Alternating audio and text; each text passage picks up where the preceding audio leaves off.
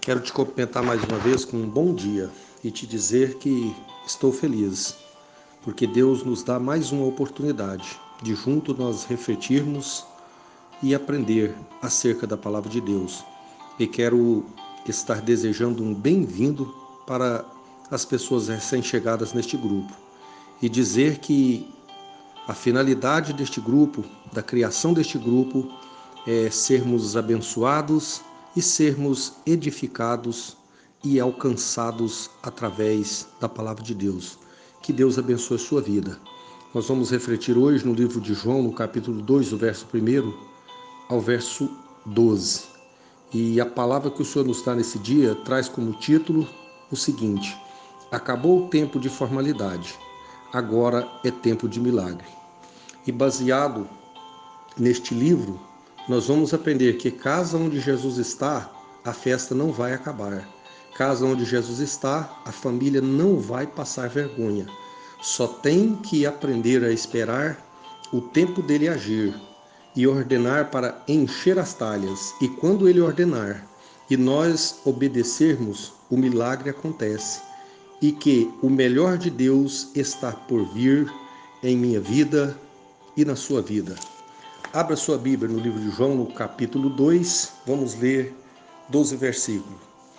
Ao terceiro dia, fizeram-se umas bodas em Caná da Galileia, e estava ali a mãe de Jesus, e foi também convidado Jesus e os seus discípulos para as bodas.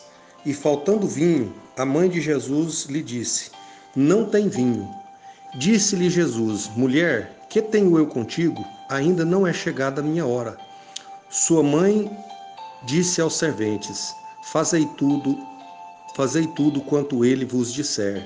E estava-lhe postas seis talhas de pedras para as purificações dos judeus, e em cada uma cabiam duas ou três albudes. Disse-lhe Jesus: Enchei de água essas talhas.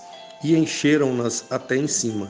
E disse-lhes: Tirai agora e levai ao mestre-sala. E levaram. E logo que o mestre Sala provou a água feita em vinho, não sabendo de onde viera, bem que o sabiam os serventes que tinham tirado a água, chamou o mestre Sala ao esposo e disse-lhe: Todo todo homem põe primeiro o vinho bom e quando já tem bebido bem, então o inferior, mas tu guardastes até agora o bom vinho. Jesus principiou assim os seus sinais em Caná da Galileia e manifestou a sua glória, e seus discípulos creram nele. E depois disso desceu a Cafarnaum, ele sua mãe, e seus irmãos e seus discípulos. Ficaram ali não muitos dias. Nós vamos tirar para as nossas vidas lições maravilhosas acerca da palavra de Deus. João capítulo 2 e o verso 2 Jesus e seus discípulos são convidados para a festa. Ou seja, havia uma festa de casamento e os, os principais convidados, as pessoas especiais daquela festa, era Jesus e os seus discípulos.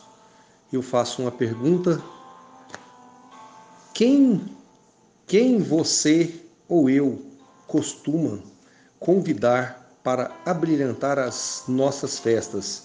Quem é o convidado mais importante? Ou qual é o seu convidado de honra?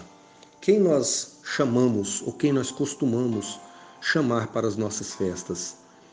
Aquele casal, aqueles jovens nubentes, eles convidaram Jesus. Jesus e os seus discípulos, pessoas simples, pessoas é, talvez rejeitadas, mas ele deu prioridade para o Senhor Jesus. A pessoa mais especial e mais honrada daquela festa era o Senhor Jesus. Em João capítulo 2 e o verso 3, e faltando vinho, a mãe de Jesus disse: Não tem mais vinho. Ou seja, o vinho acabou. A festa estava apenas começando, porque festa dos judeus era mais ou menos uma semana, às vezes passava até de uma semana, duas semanas, 15 dias, às vezes até mais. Então, certo é que o vinho acabou. E a mãe de Jesus disse o seguinte: Não tem mais vinho. Ou seja, faltar vinho em uma festa de judeu era o mesmo que você convidar alguém para fazer uma refeição em sua casa e acabar a comida. Ou seja, era a maior vergonha. Ou seja, eles estavam muito preocupados e eu acredito que envergonhado, porque faltar vinho em uma festa é, de algum judeu era uma coisa muito triste, era uma coisa muito vergonhosa. Só que tem uma coisa: Jesus estava naquela festa. Tinha um convidado especial. O Senhor Jesus estava naquela festa. Capítulo 2 e o verso 4, Jesus disse: Mulher, que tenho eu contigo? Ainda não é chegada a minha hora. O Senhor Jesus virou para a mãe dele e disse: Mulher, que tenho eu contigo? Ainda não é chegada a minha hora. Sabe por que o Senhor disse isso? Porque Ele sabe o momento certo de agir em nossas vidas. E não é no meu tempo e nem no seu tempo, mas no tempo dele. Não te preocupes, não fique preocupado. Deus está no controle de tudo. Ou seja, a mãe de Jesus quis adiantar as coisas. O Senhor, mestre, o vinho acabou. Jesus virou para ela falou: Mulher, que tenho eu contigo? Ainda não é chegada a minha hora. O Senhor Jesus disse essas palavras porque ele sabia que não era ainda o momento, porque ele tem o um momento certo. E o momento do Senhor não é no meu tempo, nem no seu tempo, mas é no tempo dele. E ele está no controle. Ainda no capítulo 2 e o verso 5, a mãe de Jesus disse aos serventes: Fazei tudo tudo quanto ele vos disser, ou seja, como ele mandar, como ele te ordenar, vocês façam. Isso significa fazer a sua parte. O que, que é fazer a minha parte e a sua parte? Parar de reclamar, parar de contar a sua vida para todo mundo, ou seja, parar de ficar contando os seus problemas, os nossos problemas, para quem não pode fazer nada, para quem não pode nos ajudar. Ou seja, entra para o seu quarto, fecha a porta e fala com seu pai que está em secreto. E o seu pai que está em secreto, ele te ouvirá e te recompensará. Mateus capítulo 6 e o verso 6. João 2 e o verso 6, estava ali seis talhas de pedra que era usada para a purificação dos judeus. Ou seja, aquelas talhas, aqueles recipientes que estavam ali, eram usadas para a purificação dos judeus. O que, que era a purificação dos judeus? As talhas eram usadas pelos escravos para lavar os pés de todos os convidados na entrada da festa. Isto era uma formalidade, mas Jesus veio para acabar com a formalidade e com a religiosidade, que é considerada essas coisas externas. Jesus considerava isso coisas externas. Ele veio trazer um tempo novo para mim e para você. Basta você crer e você abrir o coração. Ou seja, o costume deles era ficar um escravo ali, lavando os pés das pessoas que adentravam aquela festa. Por quê? Porque eles acreditavam que ao lavar os pés, aquelas pessoas eram purificadas. Era um costume, era uma formalidade, era uma forma de religiosidade. Mas Deus não está preocupado comigo e com você que nós sejamos religiosos ou que nós sejamos formais, cheios de tanta formalidade. Deus quer algo maior na minha vida e na sua vida. Em João 2, e o verso 7, Jesus disse: Enchei de água essas talhas. O Senhor Jesus agora ordena para que encha as talhas. Sabe o que isso significa? Encher águas, as talhas de água é abrir o coração, ir em busca do seu milagre. Ore, não desista. Vá em frente em busca do seu milagre, em busca da sua bênção. Mateus capítulo 7, verso 8 está escrito: Porque aquele que pede, recebe, e o que busca, encontra, e o que bate, abrir-se-lhe-á. Ou seja, se você pedir, o Senhor vai te dar. Se você for em busca, você vai encontrar. E se você bater na porta, o Senhor Jesus vai abrir. O Senhor Jesus estava ali e deu a ordem: enchei de água essas talhas. Ou seja, vá em busca dos seus sonhos, vá em busca dos seus projetos e ele vai te ouvir e ele vai te abençoar. E João capítulo 2, o verso 8, disse Jesus: Tirai agora e levai ao mestre Sala. Ou seja, Jesus disse: Pega agora e leva para o mestre Sala, porque só ele vai poder saber se é água ou se é vinho. Sabe o que isso significa? Chegou o momento do seu milagre. Chegou o momento da sua vitória. Vinho em festa de judeus significava fartura, alegria, abundância. E o mais importante, eles agora não iriam mais passar vergonha. Eles não mais estariam envergonhados. Sabe por quê? Porque o Senhor Jesus estava na festa. E o Senhor Jesus agora é, fez ali um grande milagre. Receba agora em nome de Jesus. O melhor de Deus está chegando em sua vida. E por fim, a água se tornou em vinho e bem melhor do que o primeiro. Ou seja, o vinho que estava sendo servido, que o Senhor Jesus tornara a água em vinho, era melhor do que o primeiro.